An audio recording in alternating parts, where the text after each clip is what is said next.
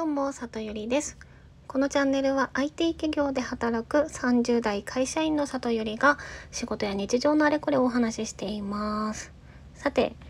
今回はお便り会です。ラジオネーム、もくもくお姉さんからのお便りです。もくもくお姉さん、ありがとうございます。落ち込んだ時の対処法は何ですか？とのことです。もくもくお姉さんって私最近知人のラジオでこのラジオネーム聞いた気がするんですけど多分そうだよね。あこちらもあちらも聞いていただいてありがとうございます。ということで早速回答していこうと思います。まずそうですね落ち込んだ時か。うん。まず一つ目はあの信頼できる友達に聞いてもらうですね。であの、まあ、これお姉さんだから女性の方だと思うのではいあのお話しするんですけど女性はやっぱりあの共感してもらいたい欲求が高いってあの一般的にも言われていますのでやっぱこう人に話すことであの心が落ち着くっていうところがあるんじゃないかなと思っていてですね。私はもうなんかショックなことがあったらあのですねこう連絡して LINE とかで話を聞いてもらったりあの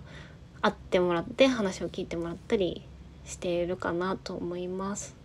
でねやっぱり本当にこう友人ってありがたいですよねってあの思っていてまあ直近を直近っていうかちょい前なんですけど、まあ、結構激しく激しく落ち込んでいたことがあってその時にまあ23人会った友人に「あのゆりなら大丈夫だよ」って言ってもらってもうなんか魔法の言葉だなと思って 本当にありがたいなと思ったんですけどはい人に話すがまだ1個目ですね。で2つ目はですねノートにモヤモヤしてることを書き出すです。で私そういうのを前から結構書くタイプだったんですけどあのね最近ねやり方変えてめちゃめちゃ良くなったんですよ。で前はあの手帳にねあの、まあ、こう後で見見返した時にこう記録的にもあのやっぱりあの生理の周期でこうイライラしやすくなったりとかもするのでこの日のメンタルとかモヤモヤしたこととかあの手帳に結構ちまちま書いてたんですよ。でそれをまああの入ってるオンラインコミュニティであの大きな紙に太い字で書いた方が頭がすっきりするよっていう風に教えてもらってですねあの A4 のデカめの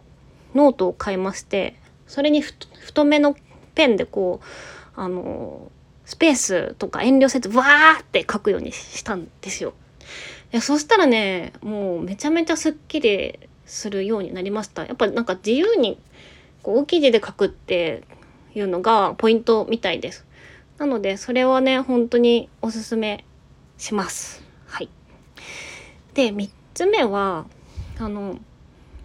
こうすっきりしたなとかあここ気持ちいいなとかあのあれ綺麗だなみたいなちょっとしたいいアクションを思いつく限りやる です。で何を言ってるかっていうと例えばちょっと早く起きてこう朝日気持ちいいなとか風通しの一番いいあの家の中であるスペースに行って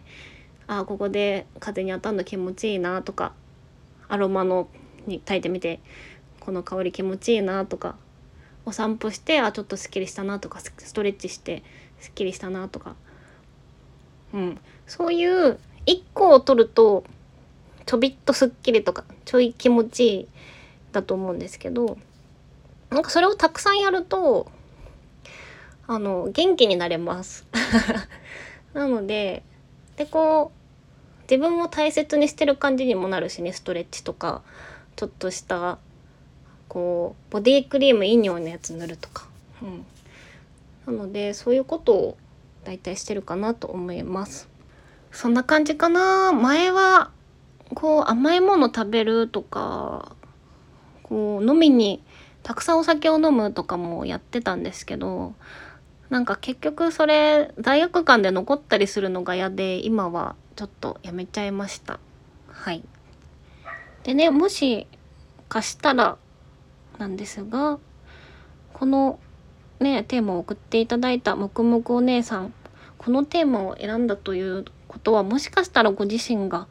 何かちょっと落ち込んでいらっしゃったりするのかもしれないなと思ったんですけど、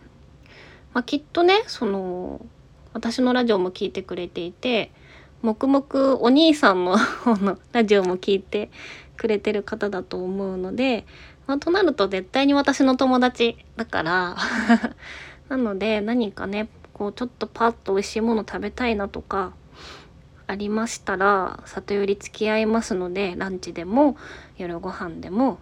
一緒に行きましょう。そしたら私がいくらでも話を聞きます。はい。ということで今日は落ち込んだ時の対処法についてお話ししました。今日も聞いていただきありがとうございます。じゃあまたね